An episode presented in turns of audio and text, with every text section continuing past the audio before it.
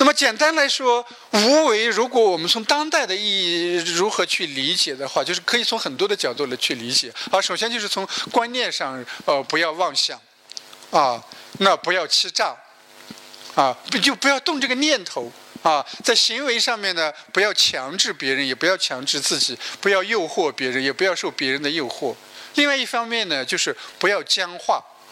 不要僵化，就是有这个应变的能力。不，刚才我们讲的是不，你做了什么事情是你自己这个事情呢，是你应该做而且能够做的，那不要居功自傲。其实日常生活当中也是这样。那我们帮助了别人，帮了就帮了，啊，但是从另外一方面讲，就是说别人帮了我们，我们要有一个及时的一种回报，啊，呃，那这包括在这个里面也就不冷漠。为什么讲不冷漠呢？因为是慈啊，不讲条件的爱，这当然是不冷漠啊，不炫耀。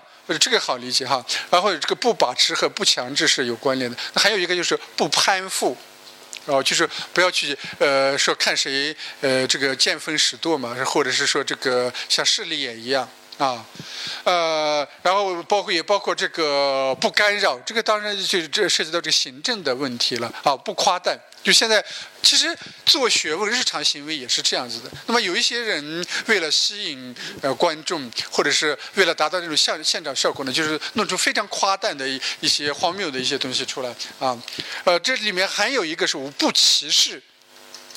啊，不歧视跟这个老子当中呢有另外一个思想有关，就是无弃人，无弃物。啊，这个和不上贤有关，就是说我们人类社会呃最最残酷的一个事情，就是我们人把自己分成三六九等，然后说最后的这些人有一些人被淘汰掉。啊，但事实上，我们看一下，就就真正的一个文明的一个国家，哪怕这个人他涉嫌犯罪，也要给他那个呃辩护的机会啊。即使他被判刑了，他仍然有他的人格权呢，啊生命权的。